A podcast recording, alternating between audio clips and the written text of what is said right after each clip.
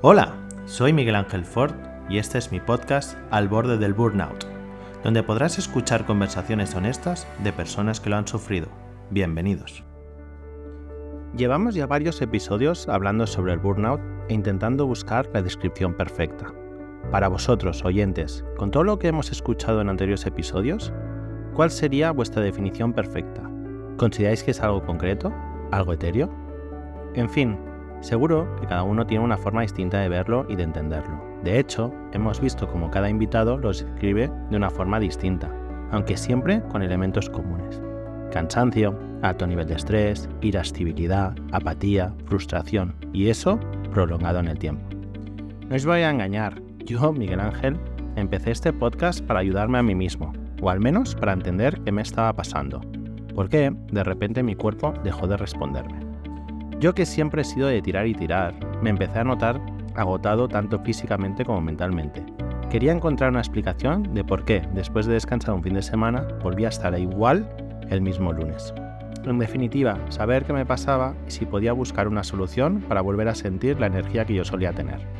Y qué mejor que entrevistar a gente en mi entorno que han podido estar en situaciones parecidas a la mía para intentar buscar en ellos un reflejo de mí mismo.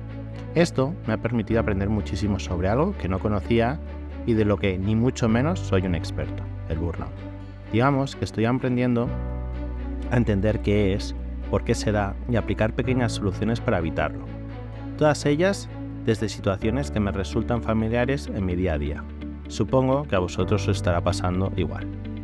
Sin embargo, me falta ir más allá y conocer el burnout desde un lado más técnico y científico. Eso sí, sin dejar de lado la repercusión en lo emocional. Es por ello que hoy cuento con la suerte de hablar con una persona que lleva años estudiando esto del burnout y que incluso acaba de publicar un libro sobre ello. Me hace especial ilusión entrevistarla porque hay un meme que me representa y su libro habla sobre ello. ¿Os suena el meme del perro que está con su café tranquilo y rodeado de llamas? Pues es. Lo dicho, hoy cuento con la escritora de Trabajar en Llamas, Enar Vega. Enar no solo nos, no nos contará cómo la OMS describe que es el burnout, sino cómo podemos buscar medidas para evitarlo, tanto de cuerpo hacia afuera como de mente hacia adentro.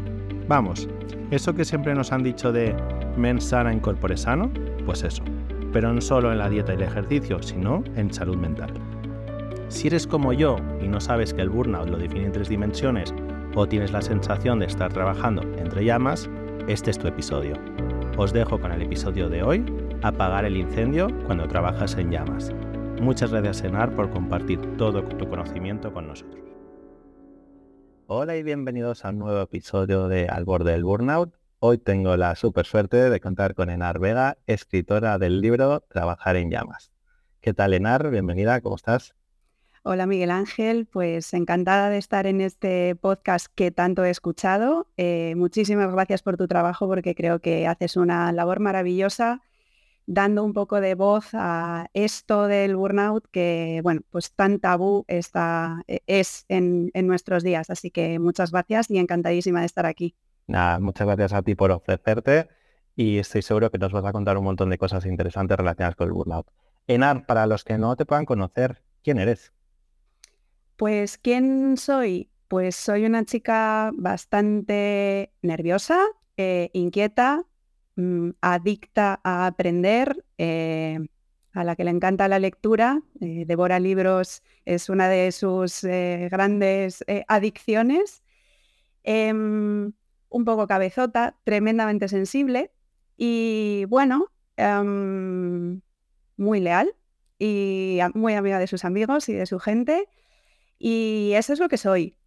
Como me has preguntado qué soy, yo digo lo que soy. Eh, lo que estudié realmente, bueno, pues yo soy, ingeniera y, psicóloga, ambas cosas, o sea que tengo esa dualidad ahí un poco curiosa. Y a nivel profesional pues he dedicado la mayor parte de mi tiempo a eh, investigar y diseñar productos y servicios, eh, sobre todo en el contexto digital y también, bueno, pues acompañar a empresas en, bueno, pues estos procesos de transformación digital, cultural, etcétera. Qué bueno. Eh, ¿Qué, mix más curioso, ¿no? Psicología ingenieril, eso entiendo que a algún punto te llevará a conflicto, ¿no? De ser más cuadriculado a de repente tener que fluir más con la gente. Eh, es curioso porque cuando digo, cuando me suelo presentar y eso, pues eh, veo las caras de sorpresa de madre mía, pero ¿qué es esta dualidad tan extraña, no? Porque es como mente analítica, mente emocional y, como que no, no, no encaja así de primeras. Pero si lo pensamos bien, eh, eso es lo que somos, ¿no? hemisferio derecho, hemisferio izquierdo, estas cosas que siempre se dicen. Yo no sé si soy ingeniera psicóloga o psicóloga ingeniera, no lo tengo muy claro, no sé cuál es la que, la que puede, supongo que depende del contexto. Pero sí que es cierto pues, mm, que me he dedicado mucho tiempo a, entender un poco el comportamiento y un poco la reacción de los usuarios y de las personas con respecto a diferentes productos, y hablo ya no solo producto digital en el campo más de la experiencia de usuario, sino también pues entendiendo el comportamiento, por ejemplo, de conducción, que trabajé bastantes años en automoción y demás. Entonces, en ese contexto en concreto, pues ya no es tan raro, ¿no? Porque tiene sentido esa parte analítica y esa parte más, pues, más de, entender, ¿no? La, mente. Entonces, bueno, en ese contexto, muchísimo mejor y más, creo que, menos eh, raro, por decirlo de alguna manera. Totalmente, totalmente. La complejidad de analizar a las personas, no, no solo desde lo analítico, sino incluso de lo, emocional. Enar, tú eres creo como un, caso especial, ¿no? Sobre todo en este, en este podcast donde intentamos dar visibilidad de lo que estamos llamando últimamente burnout, ¿no? Y cada uno lo asimila de una forma, lo describe de una forma totalmente distinta. En tu caso, podemos decir que eres una gran experta, ya no solo porque creo que lo has sufrido en tu caso, sino porque te ha llevado a escribir un libro que es Trabajar en llamas, que ahora hablaremos un poco más sobre él, ¿no? Pero por poner contexto, ¿no? Em, burnout, ¿qué es para ti? Pues para mí y, casi en general la definición un poco formal que la establece hasta la OMS, la, Organización Mundial de la Salud, es eh, una situación de estrés sostenido en el tiempo que no se ha sabido gestionar con éxito. Entonces, a raíz de ese estrés sostenido, bueno, pues ocurren una serie de cosas. Hay un poco de, diversidad en las definiciones y demás, pero más o menos todos los expertos, y creo que todos los que hemos pasado por ello, reconocemos fácilmente las que se consideran las tres dimensiones principales del burnout, que son, por un lado, una sensación de agotamiento que va más allá de lo físico. Es como una sensación, como una losa, una pesadez que, que, te agota físicamente, pero también mentalmente, ¿no? Esa sería la primera. La segunda sería eh, lo que llamamos despersonalización, que es una sensación como que te distancias de aquello que antes, por ejemplo, te podía gustar, ¿no? Sientes una sensación como de muchísima más distancia, de más negatividad y em, incluso llegando al cinismo, de, como de volverte un poco como, mm, que, como que estás forzando un poco ahí las situaciones, ¿no? Y la tercera sería la sensación de ineficacia. De repente, que esto liga mucho con el síndrome del impostor, esta sensación de, pues ya no sirvo para esto, pues quizá em, em, se van a dar cuenta de que yo no valgo, eh, es que los demás pueden y yo no puedo. Bueno, pues un poco eh, esta sensación de no poder con algo incluso que antes sí que podías, ¿no? Entonces, esas son como las tres características que todos los expertos eh, más o menos están de acuerdo en ello. Y yo creo que es eso. Eh, todas las personas que hemos pasado por ello reconocemos estos síntomas, ¿no? Nos sentimos muy cansados, un cansancio que mm, un poco eh, buscamos resolver con cogernos unos días de vacaciones, pero volvemos y seguimos igual. Eh, empezamos a distanciarnos socialmente de la gente que nos importa, a, a, separarnos de aquellas cosas que antes nos hacían bien y que ahora ya pues nos cuestan como hasta trabajo. Em, y luego, eso, vamos como forzando un poco la máquina a situaciones un poco incluso tensas con compañeros, amigos, familia, etcétera, ¿no? Y entonces a partir de ahí empieza a, afectar a tu propia autoestima, porque al final empiezas a sentir que no vales para lo que estás haciendo, que bueno, pues que eh, seguramente otra persona lo haría mejor que tú, etcétera. Entonces al final es verdad que es, que es un síndrome que, acaba afectando, o sea, si se evoluciona y acaba con una gravedad alta, es verdad que puede derivar en problemas bastante complejos y patologías bastante complejas. Porque en alguna cosa, desde tu experiencia, y tú que has tenido suerte quizá de hablar de este tema con, personas de tu entorno o incluso de no tu entorno, eh, ¿hay algún denominador común de cómo esto se activa o cómo llegamos a ese punto de burnout? En general, en todos los casos es, una cuestión muy progresiva. Es decir, em, esto es como la metáfora de la rana hervida, que tú cuando, si quieres hervir una rana, si tú la intentas meter en agua hirviendo, la rana va a saltar, ¿no? Pero sin embargo, si tú la metes en agua fría y la vas calentando poco a poco, la rana no es consciente de que, la estás de que el agua está calentándose. Esta es la situación.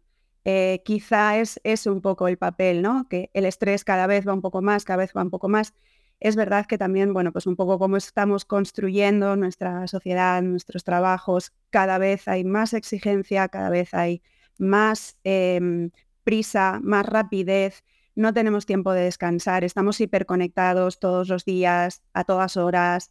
Entonces, ese estrés continuo y sostenido en el tiempo creo que es el que en general es, es el disparador del, burnout, porque no nos damos cuenta en general. Eh, me pasa muchas veces que hablo con personas que yo reconozco perfectamente que están pasando por ello y me dicen, no, no, si estoy bien, no, no, si estoy bien. Eh, y al cabo de X tiempo, cuando ya ha rebosado totalmente, entonces, bueno, pues eh, explotan y muchas veces por algo que tampoco es tan importante es como la última gota puede no ser algo completamente relevante, pero sí que es verdad que es el que, lo que marca un poco la explosión del burnout, ¿no? Al final somos como bombas de relojería. Que, está el tic, tic, tic y no sabes en qué momento va a explotar, porque encima aquí no ves la cuenta atrás, sino que simplemente sabes que se ha activado la bomba ¿no? y que en cualquier momento mm. puede explosionar. En, en una, una duda, ¿tú crees que el burnout se da en todo el mundo o en perfiles específicos? Por ejemplo, ¿no? Tú decías que tú eres una persona sensible, entiendo encima ingeniera con psicología, ¿no? Emocional, pero también analítica. Entiendo que también, pues, oye, te gustará, ¿no? Dentro de tus ambiciones, pues llegar a cumplir siempre con éxito tus proyectos o lo que sea.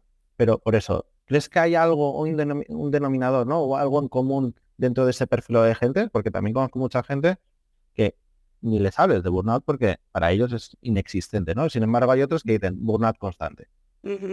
Sí, aquí eh, podemos entrar un poco en, esos modelos, en esas explicaciones un poco más teóricas, porque depende del autor al que te refieras y depende del modelo, te hablan de diferentes perspectivas. Y al final hay algunos autores que hablan de diferentes tipologías de burnout. Es decir, el burnout te puede llegar porque tu trabajo sea completamente monótono, porque no tengas ningún tipo de reto, porque por delante no veas perspectiva de futuro y demás, y ahí puedes entrar en burnout. Ese burnout va a ser muy distinto del burnout que pueda sufrir esa persona súper entregada a su trabajo, que siempre está dispuesta, que es muy perfeccionista, muy autoexigente, etc. Ahí tenemos otra tipología. Y luego tenemos la tipología un poco más pues, relacionada con la ambición, ¿no? Con, el querer progresar profesionalmente, siempre con el objetivo de hay que crecer, seguir, trabajar y con creencias muy arraigadas de que el trabajo es lo primero, ¿no? Entonces, claro, la, mm, digamos que los síntomas o el cómo se desarrolla el burnout en cada uno de estos tres perfiles pues son muy distintos. Pero sí que es verdad que en personas autoexigentes, perfeccionistas, eh, bueno, que están muy entregadas al trabajo, bueno, pues hay una predisposición, ¿no? Es un, como solemos decir, un factor de riesgo como para, para que puedas estarlo, estarlo sufriendo. Es, depende de la situación y de la persona, bueno, pues podrá llegar o no, porque efectivamente, como tú bien dices, hay muchas personas que no lo quieren ver.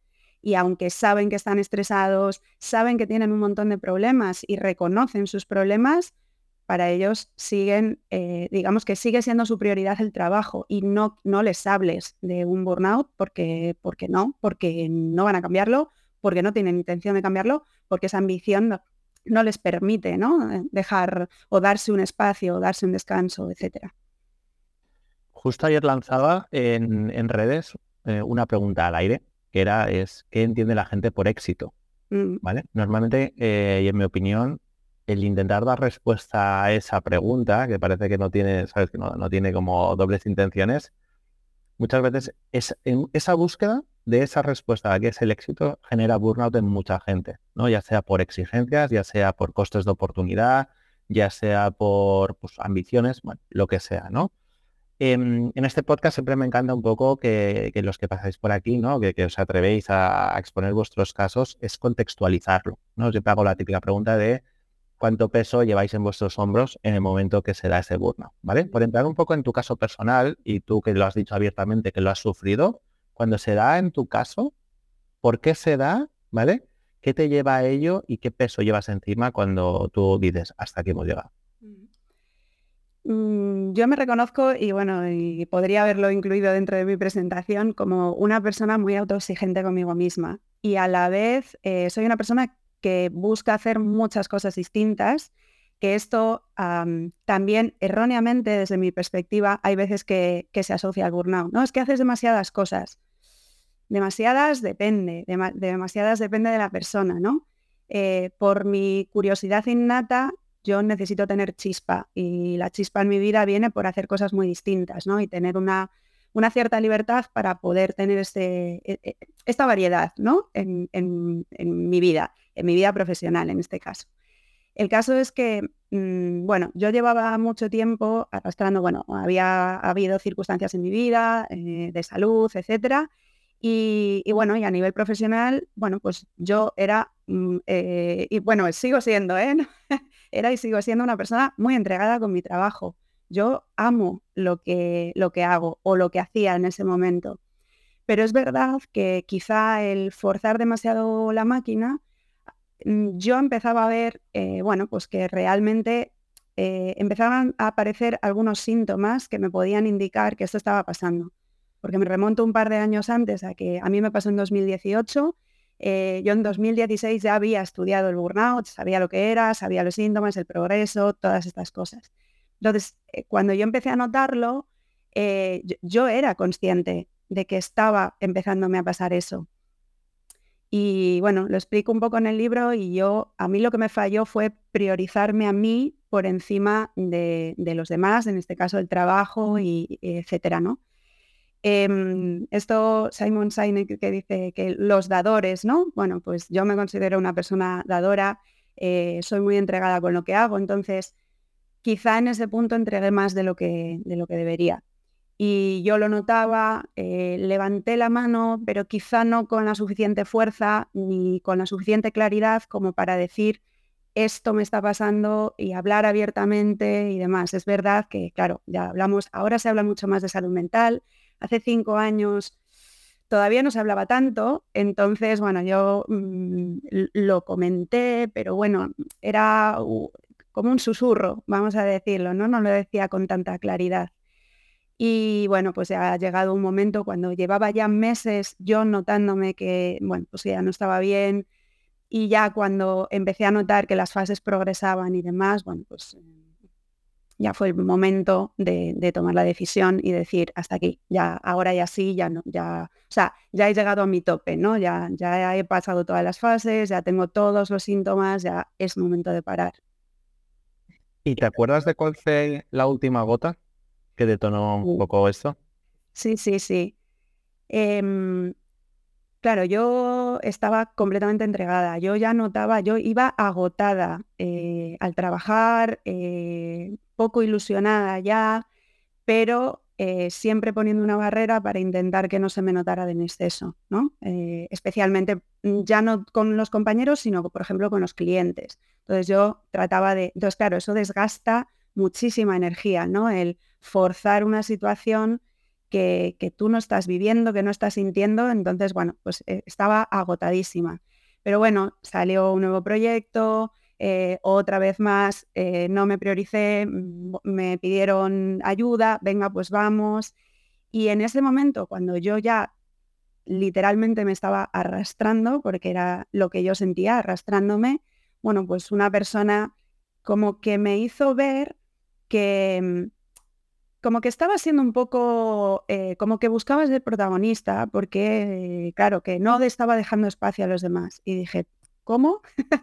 Digo, bueno, si yo que me estoy arrastrando por intentar ayudar, eh, se está percibiendo como un afán de, bueno, pues de querer abarcar o mm, quedarse con ciertas cosas, dije, no, no, no, hasta aquí. Y esa fue, para mí, esa fue la gota que colmó el vaso. Normalmente los que somos de este tipo, ¿no? De hacer cosas y hacer que pasen, que siempre digo que es un perfil maravilloso para una empresa, pero no todas las empresas están preparadas para tener un perfil así. Eh, puede generar justo eso, ¿no? El como de repente cuando ves que gente de tu equipo, ¿no? O de un proyecto no están haciendo lo que deberían estar haciendo y dices, bueno, no pasa nada, lo asumo yo porque esto va a salir sí o sí. Claro, al final eso lleva a un punto a esa persona que dices, ostras, estoy desfondado y lo peor de todo es que parece que he roto todo en vez de solucionar lo que tenía que solucionar, ¿no? Mm. Enar, en tu opinión, ¿tú crees que los que somos un poco así, yo reconozco que lo soy, tenemos que ser, tenemos que ser egoístas y decir, no, se acabó, pues aquí? Em, para mí no sería la palabra egoísta realmente, pero sí que no nos podemos olvidar que la prioridad somos nosotros mismos. Es decir, por encima de cualquier otra cosa, nos tenemos que poner a nosotros mismos y en este caso nuestra salud. Entonces, por eso yo no lo considero egoísmo, porque es que si no te cuidas tú mismo, es que no puedes esperar que los demás te cuiden, ¿no? Entonces, poner límites creo que es una de las primeras tareas que las personas que hemos pasado por burnout tenemos que poner, eh, porque tenemos que poner esos límites, porque tenemos que aprender a decir que no, porque e, este perfil de personas que están tan entregadas a su trabajo, es que tendemos a decir que sí a todo, a ayudar a lo que sea, a un compañero, al jefe, a no sé cuánto. Entonces, nos desgastamos precisamente por esa entrega absoluta con lo que estamos haciendo porque lo amamos. Hay una frase de, de Pedro Gilmonte, un, psicólogo que ha estudiado mucho el burnout, que dice, lo que te enciende es lo que te quema. Entonces, es, eso es lo que nos pasa, ¿no? Entonces, bueno, por eso digo que no es egoísmo, es salud y nos tenemos que poner un poco por delante, que normalmente nos olvidamos y nos olvidamos fácilmente. Me veo muy reflejado en ti y, comentabas antes, ¿no? Que te encanta estar en muchas salsas, ¿no?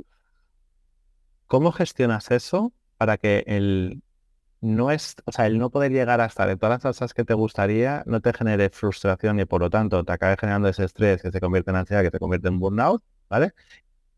Y, y cómo has aprendido a, manejarlo y a, o sea, un poco moverte, ¿no? Tengo esa curiosidad porque a mí pasa eso y ahora mismo, pues aparte de, ¿no? de mi trabajo, pues tengo como alrededor mío ya no solo ideas, sino proyectos.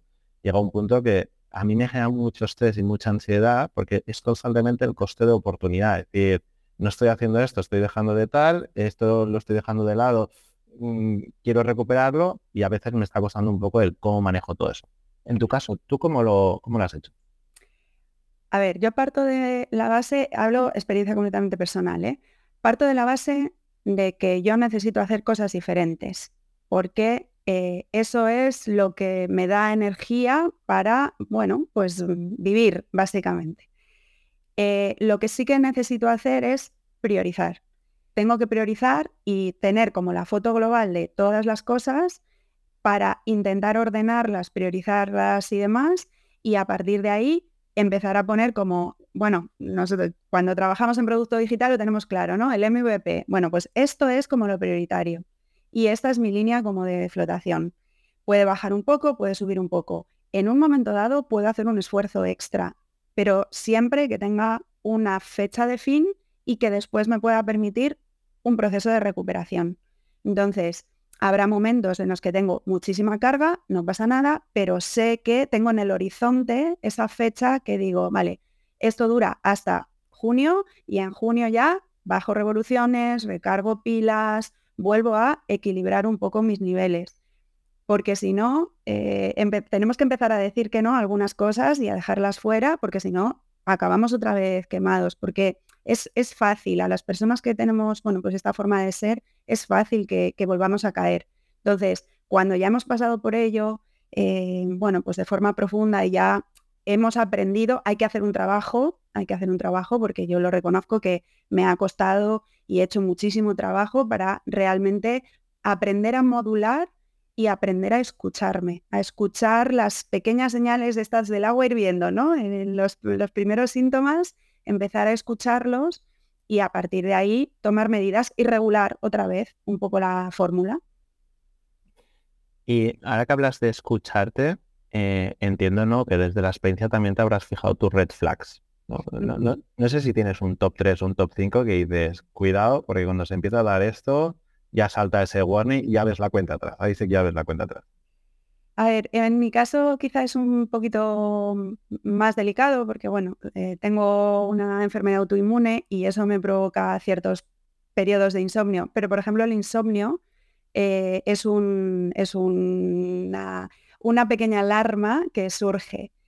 Eh, y sobre todo el estado anímico. Es decir, cuando yo empiezo a notarme que quizá estoy, yo soy una persona muy alegre, entonces cuando empiezo a notar que mi alegría baja un poco o que las rumiaciones son más de lo habitual, para mí esos tres puntos eh, podrían ser el insomnio, la sensación de falta de alegría y, luego eso, las rumiaciones, ¿no? Esta sensación de que a veces también te pasa, por ejemplo, hay, hay otro síntoma que es esta sensación de ponerte delante de lo que tengas que hacer y, y esa sensación de, ¿por dónde empiezo?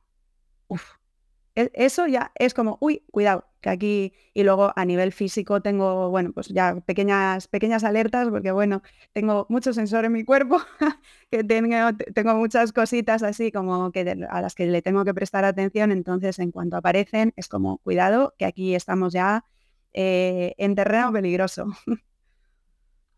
O sea, veo que te conoces muy bien a ti misma, ¿no? Sí. Tú que a raíz del libro, eh, por lo que he entendido, ¿no? Has tenido la suerte o la desgracia, no sé cómo, cómo ver lo que es un poco lo que hablábamos antes de empezar a grabar, ¿no? El abrir esa caja de Pandora y poder escuchar el caso de mucha gente a tu alrededor. Eh, si les tuvieras que dar como un tip, ¿vale? De decir, si te empieza a pasar esto, ¿vale? Y por no llevarlo solo a tu caso concreto, ¿no? Es decir, si te empieza a pasar esto, cuidado, y empieza a tomar medidas, ¿no? Que es lo que hablaremos ahora en este segundo bloque un poco de plan de acción. ¿Cuál, sería? Pues esta es difícil, por lo que decíamos, ¿no? De, hay tanto perfil distinto que a veces es difícil dar un tip universal. De hecho, bueno, yo en el libro comento que no hay, eh, no hay fórmulas que sirvan para todo, eh, todos los burnouts, ¿no? En función un poco de cómo tú te detectes, tienes que eh, aplicar una fórmula u otra, que es un poco la, fórmula del extintor que yo, que yo cuento. Pero sí que es verdad que para mí, quizá una cosa que sí que podríamos tomar es cuando cosas que te gustaban ya no te gustan, cuando empiezas a sentir que algo que antes hacías ya no te apetece, cuando empiezas a empezar a sentir ese tipo de cosas que puedes con el trabajo, ¿eh? Pues es que a mí antes me gustaba hacer este tipo de proyectos y ahora ya no o cuando empiezas a sentir ese, buf, pues a lo mejor no soy yo la mejor persona. E, esos pensamientos de esto ya no me apetece o esto ya quizá hay otra persona que lo pudiera hacer mejor, eso es un red flag en toda regla. O sea, un poco cuando empezamos a sentir apatía quizá, ¿no? Eh, un poco de incluso pasotismo, eso ya ah. es señal de algo falla. Sí, apatía y a la vez un poco esa sensación de impostor esa combinación para mí es como bastante significativa y creo que en general se suele, se suele dar ¿no? en, la mayoría de los casos. Y en, en tu caso, eh, ¿hubo un, no después de esa última gota? ¿Hubo un primer no o un plan de acción que dijiste, hasta aquí hemos llegado, 2018 si no me equivoco? Y de aquí sobre todo me interesa muy bien es, ¿cómo lo preparas? O sea, porque entiendo que esto tampoco no podemos pasar de un día estamos burnados, al día siguiente estamos todos maravillosos y volver a caer otra vez, como decías, ¿no? El, problema es que esto puede ser incluso recurrente, de nos vamos salvando. Lo del extintor seguimiento es a que luego profundicemos más, porque ese extintor apaga el fuego en su totalidad o apaga la llama, pero esa llama nunca sabe si se va a, va a revivir o no. En mi caso, eh, bueno, yo decidí tomarme un tiempo sabático, entre comillas, me cogí una excedencia en el trabajo con el objetivo de reconstruirme, de reconstruirme y replantearme el futuro profesional, eh, porque yo amaba lo que hacía donde lo hacía, pero había algo que no estaba funcionando, entonces yo necesitaba entender qué era lo que estaba pasando, ¿no? Entonces, como más o menos entendía cuál era el proceso, bueno, pues yo ahí puse toda la carne en el asador para intentar recuperarme lo, antes posible. Sí que es verdad que yo reconozco que me considero una privilegiada, me lo pude permitir. Yo entiendo que haya gente que no, que no puede hacerlo, ¿no? En mi caso yo eh, corté por lo sano, dije hasta aquí, punto. Y, y, a partir de ese momento toda mi energía eh, fue para reconstruirme, para empezar a, bueno, yo mm, eh, en mi caso terapia psicológica, eh, mm, bueno, cuidar mucho pues toda la parte de alimentación. Bueno, ya, yo ya tenía como una buena base, pero bueno, alimentación, actividad física y sobre todo muchísimo trabajo personal, de conocerme, de entender mi mundo emocional, de aprender a poner límites, eh, trabajar muchísimo a nivel mental. Para mí em, es el trabajo, en mi caso fue el trabajo principal, porque todo lo demás más o menos yo lo tenía equilibrado, bastante bien. Pero creo que ahí hacía falta como un trabajo de eh, romper patrones, romper creencias, Mm, conocer, eh, bueno, pues algunos detallitos, eh, trabajar mucho el autocuidado. Eh, entonces, bueno, por ahí fue, en mi caso, el, trabajo más importante. Aparte de la terapia, ¿contaste con alguien más que te ayudase a reconstruirte? ¿O tú ya tenías claro los pasos que tenías que seguir para reconstruirte? A ver, em, quizá mi caso no es el más habitual porque, bueno, eh, yo me había formado en coaching, eh, bueno, me he estado formando en coaching, eh, aparte de, psicología, también me gusta mucho el desarrollo personal, entonces como que tenía como bastantes herramientas, leí muchísimo, me encanta leer, entonces aproveché ese tiempo también para, para leer mucho sobre, sobre todo esto. Y bueno, pues son ejercicios personales de, bueno, pues con todas esas herramientas que, eh, bueno, pues me, habían, me había aportado toda mi formación, pues trabajar en, esa parte, ¿no? De analizar cosas, eh, ver, hacer el cambio de patrones, el cambio de creencias, etc. Y luego, em, quizá una de las cosas que a mí me pasaba era que, claro, yo que soy tan em, eh, de hacer tantas cosas y demás, pues claro, la mente va muy rápido, ¿no? yo ya había, ya, era instructora de yoga y ya me gustaba mucho, ya practicaba meditación, había hecho algunas formaciones y ahí decidí también eh, hacerme instructora de meditación y creo que es la mejor decisión que tomé en, en ese momento porque creo que ha sido como la gran herramienta para mí. Enar, para alguien que pueda tomarse ¿no? E, e, ese parón, ¿vale? No, es la primera persona que pasa por el podcast que me, que me dice eso, ¿no? De, la suerte de poder decir, oye, mira, tengo todo mi entorno preparado y me puedo tomar, ¿no? Este, este parón que por desgracia hay gente que dice que por temas económicos o personales y, eso les genera todavía más burnout, ¿no? Pero bueno, en tu caso... Madre mía, de toma de conciencia de, jo, es que estoy peor de lo que pensaba, ¿no? Eh, en muchos casos eso, eso se repite. En mi caso, y luego matizo con otras situaciones, en mi caso lo primero que hice fue dormir, curiosamente. El cuerpo está agotado.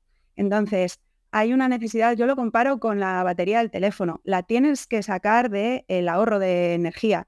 Entonces, esos primeros momentos eh, es que tienes que dormir, tienes que descansar, tienes que recuperar, digamos que la parte física por encima de todo lo demás. Y eso pasa por descansar, hacer algo de deporte, cuidar muy bien tu alimentación, porque esto es otro de los grandes errores.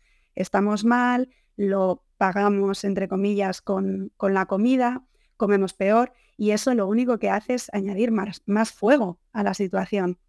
Entonces, creo que la primera parte tiene que ir muy enfocada a esa parte física, ¿no? a recuperar, a volver a poner el cuerpo un poco en su, en su equilibrio. Y a partir de ahí empezar a trabajar un poco todo lo demás. Pero es muy, muy curioso porque con casos que me han llegado así alrededor, sí que es verdad que hay mucha gente que tiene como síndrome de abstinencia. Es decir, eh, yo dejo de trabajar, no voy, eh, hipotéticamente, ¿no? No voy a la oficina o no enciendo el ordenador por la mañana si teletrabajas, pero hablo con un compañero para ver cómo están las cosas, hago no sé cuánto para ver que no sé cuánto, ¿vale? Entonces, al final, eso no deja de ser, si lo pensamos con una droga, dices, ¿qué sentido tienes? Que te estás siguiendo, estás continuando con esa droga. Entonces, ese romper con el trabajo es, muy difícil porque hay, hay gente que le cuesta mucho. Entonces, tienen que tomar conciencia de ello y darse cuenta de que es que siguen intoxicando su, su salud, ¿no? Entonces, es verdad que yo en mi caso sí que lo tuve claro, pero es verdad que me ha pasado en mucha gente que conozco de casos a mi alrededor que, ha pasado eso. Entonces, hay que animarles y, bueno, pues ayudarles a que entiendan que tienen que precisamente separarse de eso que les estaba causando el problema. De hecho, claro, vivimos en una sociedad en la que cada vez tenemos más estímulos que tenemos, bueno, no, no lo van a ver, pero te estoy enseñando mi móvil esta para mí es la mayor droga a día de hoy normalizada que tenemos y que es un 24/7 y que, bueno, no sé la gente cuántas veces desbloquea el móvil. Yo en mi caso creo que lo he visto y estoy desbloqueando el móvil más de 300, 400 veces al día. Con, no sé si son más de 200, 300 notificaciones al día. es droga. Correcto. Droga que encima estás de vacaciones y cinco minutos sin mirar el móvil y es, mm, ¿qué está pasando? o te lo olvidas en casa. Sí. y te falta algo. De, hecho, yo normalmente, siempre que me voy con mi mujer de vacaciones, intentamos irnos a un sitio que sé que no va a haber cobertura. Entonces ya me obligo a que solo me voy a conectar cuando hay wifi y a veces hasta súper y mm, a ver cuándo voy a tener wifi para conectar. Qué, difícil es, es desconectar.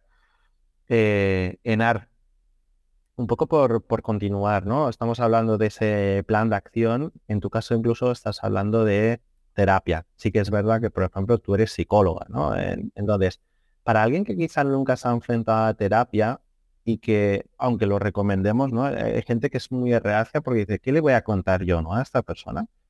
¿Cómo ellos tendrían que interpretar la terapia? O sea, ¿qué se van a encontrar realmente o cómo pueden sacar lo máximo de ella? Em, la terapia es eh, una forma de acompañamiento terapéutico donde la persona, primero, no tiene toda esa mochila que tú llevas, eh, entonces es capaz de ver las cosas desde otras perspectivas y además te aporta herramientas para que tú poco a poco vayas aprendiendo y vayas, eh, bueno, pues consiguiendo ser autónomo. E, ese sería el objetivo de la terapia, que en un momento dado tú no necesites a tu terapeuta, ¿no? Entonces, em, es verdad que hay mucho, mucho, bueno, pues no sé si es tabú, rechazo, no lo sé, porque no hablamos abiertamente, no hablamos en nuestra vida, pues cuando más en el contexto laboral, eh, yo siempre digo, nos ponemos en el calendario que vamos al médico, no nos ponemos que vamos al psicólogo. Esto lo dejamos aparte en nuestro posit ahí en el lateral para que no se vea, ¿no? Esto tenemos que romper con esa, con esa barrera porque, bueno, pues eh, un psicólogo, mm, por decirlo así un poco eh, coloquialmente, es el médico de la mente. Pues igual que vas al médico para otras cosas, pues mm, si necesitas ayuda con tu, con tu mente, pues vas a un psicólogo, mm, ya está, así así es simple. Sí que es cierto que en psicología nosotros decimos que hay que eh, generar una alianza terapéutica con el paciente. Y eso no siempre se da en la primera sesión porque me encuentro mucha gente que me dice, es que fui una vez a un psicólogo y bla, bla, bla, bla, lo que sea, ¿no? Y no funcionó. Ya, es que a lo mejor no era el psicólogo que tú necesitabas, ¿no? Eh, dentro de la psicología hay muchas corrientes, hay muchas formas de hacer terapia. Entonces, yo siempre que me preguntan, recomiendo prueba y si ves que hay algo que no encaja, sigue buscando. Eh, tienes que encontrar ese terapeuta con el que tú te sientas tú, te sientas cómodo y que realmente sientas que te está ayudando. Y eso hay veces que cuesta un tiempito, pero igual que con los médicos, eh, pasa un poco lo mismo. Es que resulta que he ido al médico y me ha dicho que no tengo nada y pues he buscado una segunda opinión. Pues esto es un poco lo mismo, ¿no? Entonces hay que, tenemos que abrir un poco la mente en ese sentido, que no deja de ser una ayuda más como nos encontramos y eso, y el dar una oportunidad a, si una vez no te funcionó, no pasa nada, vuelve a probar con otro, eh, busca, eh, infórmate, cambia de perspectiva. Muchos psicólogos, muchos terapeutas tienen una primera sesión más corta como para conocerse, para ver si realmente surge esa conexión que es necesaria para que realmente la terapia funcione. Entonces, eso es uno de, de los aspectos más importantes. Y quizá alguien, en mi caso, por ejemplo, yo he pasado por, por psiquiatra, he pasado por psicólogo creo que en su día me fue muy bien, sobre todo porque te ayuda ¿no? a sacar muchas cosas y ordenar. Pero creo que, por ejemplo, mi punto en el que me encuentro, creo que un coach me podría ayudar más. En tu caso, y tú que lo eres, para los que nos estén escuchando, ¿dónde están las diferencias y los matices entre uno y otro? Vale. Un psicólogo eh, es eh, la persona que hace terapia y es, digamos que, la única disciplina que puede realizar terapia psicológica y que trata mm, enfermedades mentales y, trastornos mentales. Cuando eso sucede es la única, digamos, la, único perfil al que debemos recurrir. Está el psiquiatra, que es quien nos puede también aportar, bueno, pues la medicación que en un momento dado podamos necesitar. ¿Cuál es la diferencia con respecto a un coach? Un coach realmente es un acompañamiento eh, a la persona para conseguir un objetivo eh, en torno a un plan de acción. Me encuentro en un punto A, quiero ir a un punto B, oye, y es un acompañante para conseguir esos objetivos. Eh, te puede acompañar perfectamente bien en un burnout siempre y cuando haya pasado esa fase quizá más aguda, donde, y depende del tipo de burnout que estés pasando, porque si existen eh, problemas, bueno, pues mm, mm, eh, relacionados con la ansiedad, la depresión, que van muy ligados al burnout y que suelen ser, bueno, suelen ir ahí como muy de la mano, eh, bueno, pues eso tendríamos que pasar por, por, mejor por terapia. Y luego, por ejemplo, pues para establecer, para ver cómo establecer límites en mi trabajo, como para, quiero cambiar de trabajo, entonces, cómo hacerlo, establecer ese plan de acción y demás, entonces podríamos recurrir a un coach cada una de las dos disciplinas son las dos son muy valiosas, o las tres si metemos la psiquiatría, las tres son muy valiosas, pero cada una en su terreno, que no, no debemos confundirlas. Qué bueno, gracias por la, aclaración porque siempre tiene ahí las, las dudas, ¿no? Estamos hablando curiosamente un poco de cómo sacar de dentro hacia afuera lo que nos está pasando. Entiendo que por ahí recurríamos a estas, estas tres vías que comentabas, pero luego también dices que tú estás, en, digamos, en la otra vertiente que es un poco hacia adentro, que entiendo que es con la meditación, el yoga, incluso el deporte, ¿no? Sí. Cuéntanos un poco sobre esta segunda. A ver, en mi caso, em, yo llegué al yoga y a la meditación. He tenido, tuve en el pasado como muchos acercamientos, pero bueno, como más eh, efímeros. y en un momento dado, eh, bueno, pues recuerdo que di con, como hablábamos antes de los psicólogos, pues di con un, con un profesor que, realmente enganchó muy bien, entendió muy bien eh, lo que yo buscaba en el yoga y básicamente era una compensación. Yo soy muy nerviosa, soy muy acelerada, hago muchas cosas, entonces eh, yo entonces practicaba bastante deporte, estaba en un club de atletismo, corría, tal. Claro, eso lo único que hace es seguir elevando tu activación, tu nivel de activación, ¿no? Y, bueno, hablando con este profesor, me dijo, es que lo que necesitas realmente es, compensar, realmente, ¿no? Y fue la primera, una de las primeras personas que me habló del yoga, de la meditación y demás.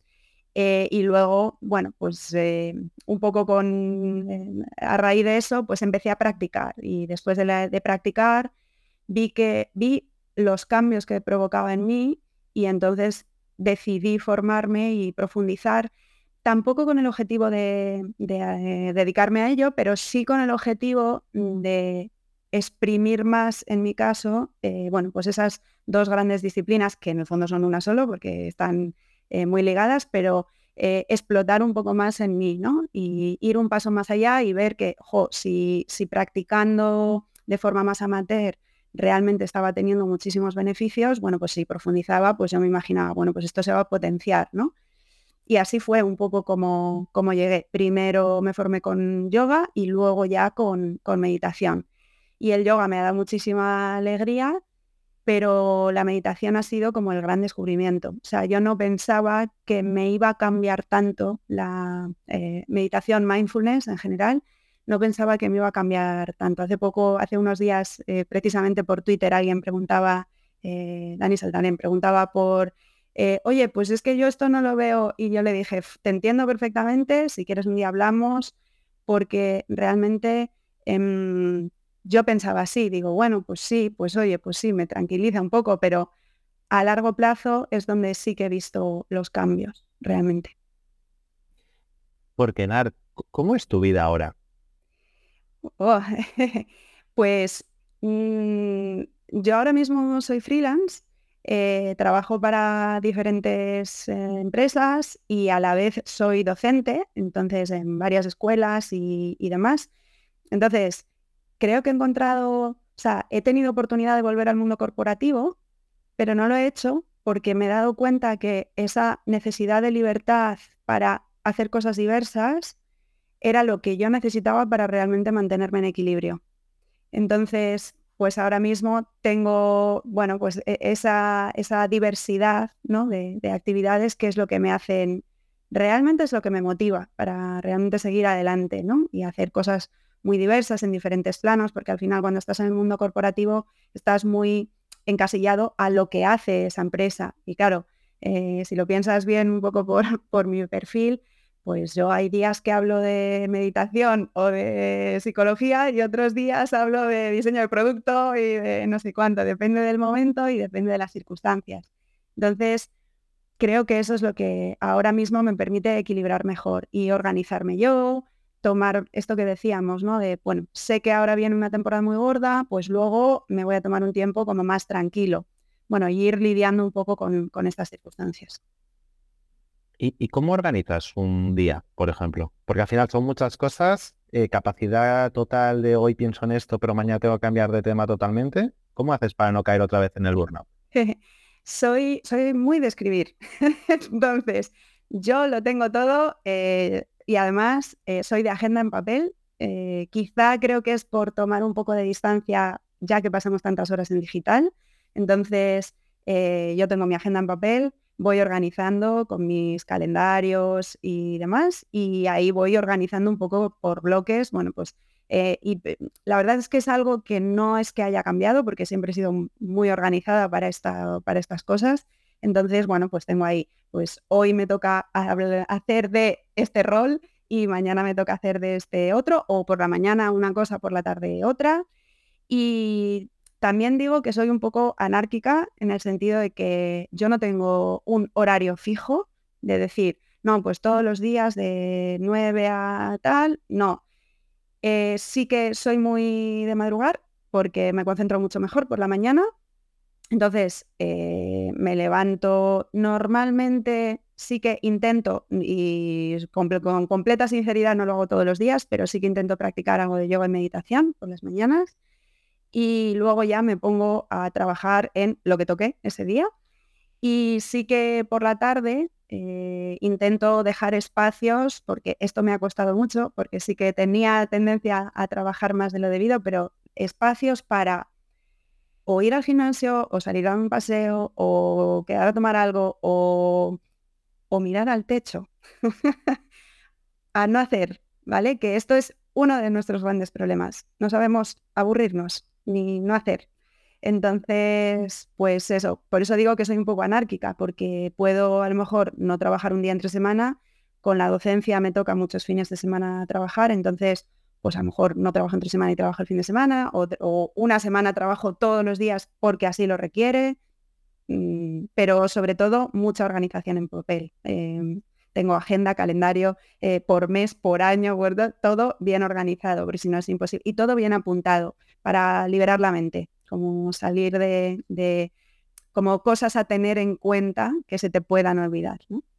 Mm, al final la organización te da libertad. Sí, totalmente, totalmente.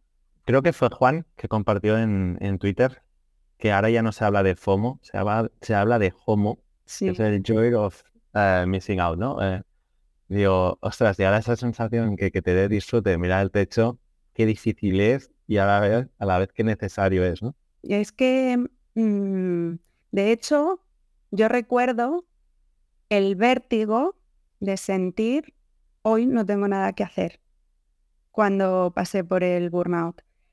Y yo decía, ya, pero ¿cómo voy a tener un día sin reuniones? ¿Cómo voy a estar un día sin hacer nada? O sea, es una desintoxicación en toda regla. Entonces, eso me costó y eso también me llevó al, mundo de la meditación. Eh, de hecho, eh, ya no sé si es de, no sé si es de Matías Ricard o de Pablo Dors, una frase que dice que hemos inventado la meditación básicamente porque no sabemos estar sin hacer nada. Entonces, de esta forma estamos meditando. Em, bien, entonces, eh, sí que es cierto que, por ejemplo, la meditación me ha ayudado en esa parte, en ese sentido, de decir, estoy conmigo mismo. Ya está. Eso es lo que estoy haciendo. ¿Qué estás haciendo? Eso. Entonces, aprender a estar así eh, cuesta, pero cuando estás así mucho tiempo, te das cuenta de todo el ruido que tienes que hace que no te escuches. Entonces, de repente, cuando quitas ese ruido, descubres una nueva realidad, porque descubres nuevas cosas que no escuchas en tu día a día y que no escuchas porque no puedes, porque tienes demasiadas cosas a tu alrededor, ¿no? Decía Carlos, eh, que, ha pasado por el, por el micrófono, que el escuchar los, a los pajaritos por la mañana le dio felicidad y que nunca había sido consciente que no los estaba escuchando. Y esa frase a mí me, impactó mucho decir cómo estamos en esa vorágine, ¿no? Y sobre todo en grandes ciudades, Madrid y Barcelona, mm. que de repente no escuchas nada, te quedas medio empanado y, y está guay quedarse empanado y disfrutar. Claro, es que eso es un estado de meditación que ocurre muchas veces, es muy fácil que ocurra en la naturaleza, pero no es fácil que ocurra en una circunstancia normal, ¿no? Em, yo hago, eh, hago retiros de meditación, o sea, como practicante, y, el primer día es muy difícil, porque el bombardeo mental que tienes es completamente exagerado. Eh, mm, es como, es una lucha, o sea, te pasas X horas meditando al día y es una lucha porque no, no eres capaz de, o sea, la meditación no busca parar la mente, este mito que no es eso, ¿no? Pero es verdad que el bombardeo que sientes es muy fuerte y a medida que van pasando los días va descendiendo hasta alcanzar un estado en el que tú realmente estás como mucho más ecuánime, ¿no? Más, más tranquilo, con más equilibrio y demás. Y eso solo ocurre después de mucha ausencia de estímulos. Enar, Muchísimas, muchísimas gracias por ofrecerte a aparecer en este, en este episodio del podcast de Al borde del Burnout. La verdad que ha sido un total placer. He aprendido muchísimo, muchísimo, muchísimo. Te voy a pedir un montón de recomendaciones fuera de la grabación. Eh, ya, te, ya, te, voy a pedir que por favor me envíes tu libro dedicado. Eh, cuenta con ello. Te hago ni lo dudes para cerrar, eh, hay dos partes con las que me gusta cerrar con todos los invitados. Una de ellas es una recomendación de un libro, una herramienta y un sistema. Y luego un nominado. ¿Has dicho algún nombre por ahí de alguien que te gustaría escuchar su caso? Pues, a ver, eh, libro, aparte del mío, eh, por, romper y por romper un poco el, lo habitual, eh, me van a salir dos y además que los tengo aquí. Uno sería como el clásico para poder leer en verano, que es así como un poco más ligero, es una novela pero con mucho de eh, reflexión, que es La vida te está esperando, de Javier Iriando. Eh, una novela y que no voy a hacer spoiler, pero que sí que hace una reflexión cuando consideramos que nos vamos a morir. Y por tanto, ahí realmente comienzas a darle importancia a lo, que, a lo importante. Por tanto, eh, creo que es una novela que nos puede ayudar a salir de ciertos estados donde eh, bueno, le damos importancia a cosas que no la tienen, la vida te está esperando. Y el segundo libro, que a mí me marcó mucho, eh, que es Silencio de, y el nombre lo voy a decir fatal, Tina Han, el monje, el monje budista, que habla un poco sobre la necesidad del silencio para escucharnos y para, bueno, pues para ser más felices también, ¿no? Entonces, eso me ha, bebido un 3 por 1 en recomendación de libros. No pasa nada. En herramienta, pues como he mencionado, es que una agenda, una agenda que te sirva para organizar, que te sirva para analizar tu día, que te sirva para reflejar tus pensamientos, tus sensaciones a lo largo del día, lo que vaya ocurriendo. Ya no solo hablo puramente organizativa, sino de traspaso un poco de, bueno, pues eso que está sucediendo en ti. Eh, creo que es una herramienta fantástica. Y como sistema, pues no puedo menos que quedarme con, no sé si llamarlo sistema, bueno, sí porque tiene como muchas vertientes y muchas formas, mindfulness, meditación, creo que, te cambia la, vida. Así que sería mi recomendación en este sentido. Qué bueno. Voy a tomar muy buena nota y no dudes que me voy a leer todos esos libros seguro. Este, este verano pinta de mucha lectura. ¿Y Enar, ¿y a quién nominas? Buah, pues esto sí que es difícil porque nominaría a muchas personas. Em, mm, pero claro, muchas de ellas tampoco sé si han podido pasar por, por ello. Pero bueno, pues por ejemplo, eh, la persona que nos puso en contacto, me encantaría escuchar las vivencias de Iván Leal.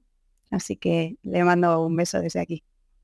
Genial. Iván, a ver si te animas finalmente. Hemos hablado, Iván y yo, de hecho, bueno, tuvimos una conversación súper interesante y me dijo que cuando él estuviera preparado, que sería el primero en decírmelo para aparecer en el, en el episodio. Respetar ante todo. Genial. Enar, lo dicho, muchísimas gracias. Ha sido un total placer conocerte. Eh, no conocía de tu libro previamente, pero en cuanto me llegue lo voy a devorar seguro y me llevo un montón de aprendizajes y consejos que espero aplicar desde hoy mismo. Muchísimas gracias a ti por abrir este espacio y, como te he dicho anteriormente, por empezar a hablar de temas que son súper importantes y de los que hablamos poco. Así que muchísimas gracias. Nada, gracias a ti y también gracias a todos los que nos están escuchando un episodio más en el podcast de Al borde del Burnout. Hasta luego.